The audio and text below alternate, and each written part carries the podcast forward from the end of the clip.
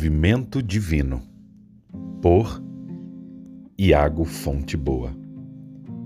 Para a compreensão de divindade da filosofia grega antiga, um dos atributos divinos é justamente a imobilidade.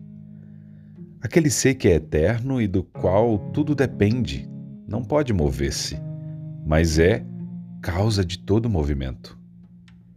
O mover, para a compreensão grega, geraria um devir, uma necessidade naquele ser que é eterno.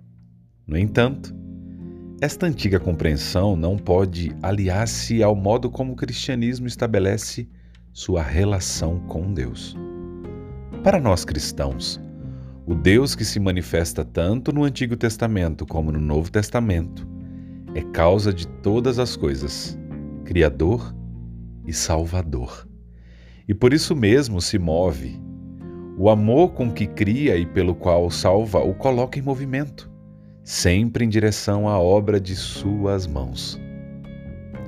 Perceber esse movimento divino é cada vez mais necessário em um mundo que tende aos extremos do ateísmo ou do fundamentalismo religioso.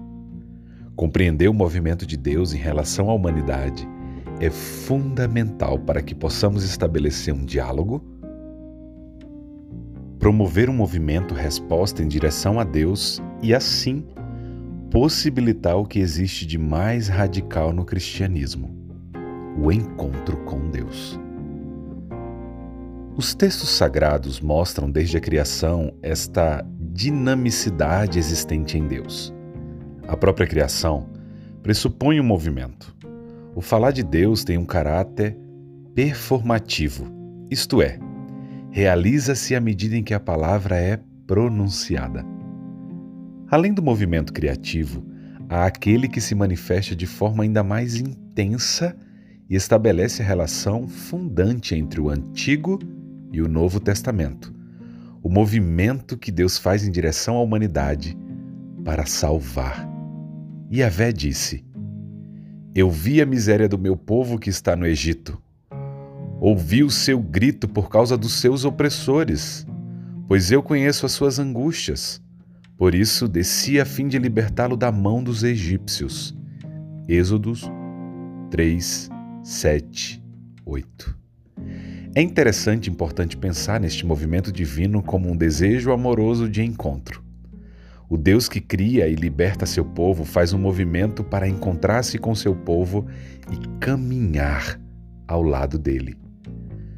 Quando hoje facilmente questionamos a presença ou ausência de Deus em nossa vida, especialmente nos momentos de dificuldade, é preciso fazer memória deste movimento divino. Lembrar que ele já caminhou em nossa direção. Cabe a nós reconhecer sua presença. Permitir que ele caminhe ao nosso lado, nos conduza segundo a sua vontade. A plenitude do movimento divino é explicitada no prólogo poético do quarto evangelho. Retomando o momento da criação, o evangelista insere o Verbo no movimento eterno de Deus.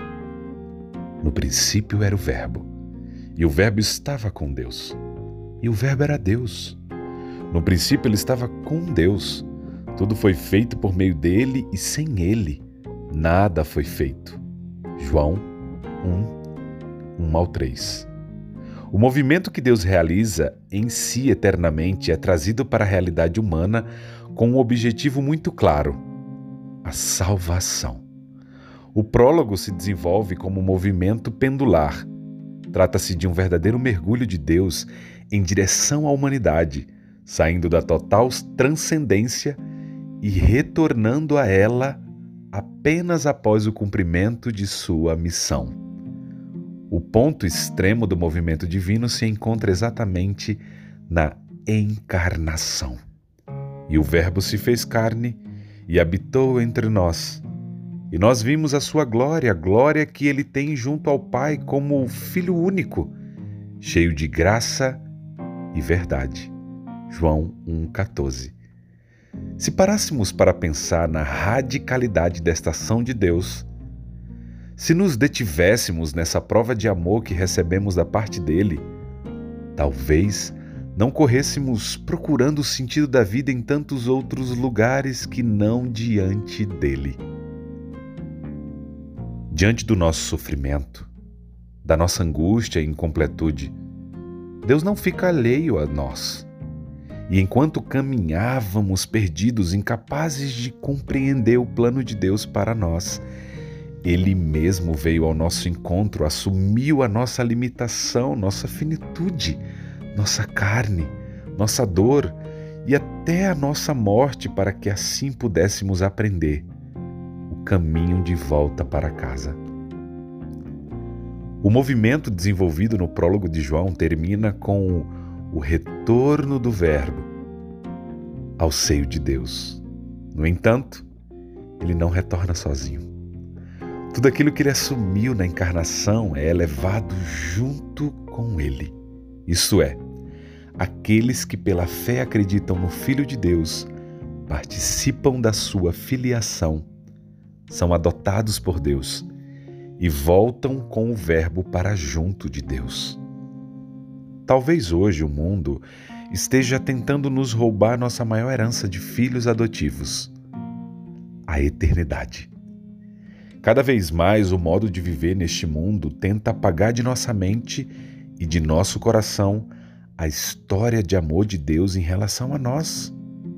O mundo e o modo de viver nele valoriza apenas o momento, passageiro, aquilo que nos realiza momentaneamente e aos poucos vai apagando em nós o desejo pelo eterno. Precisamos reconhecer que essa nossa vida neste mundo é parte de um movimento, mas não é seu eixo. Não é o seu princípio e muito menos o seu fim. Façamos da nossa vida aqui uma parte do movimento divino não esqueçamos o que ele fez por nós, como ele mergulhou em nossa humanidade. Tenhamos coragem de, mesmo nadando contra a corrente, mergulhar em sua eternidade.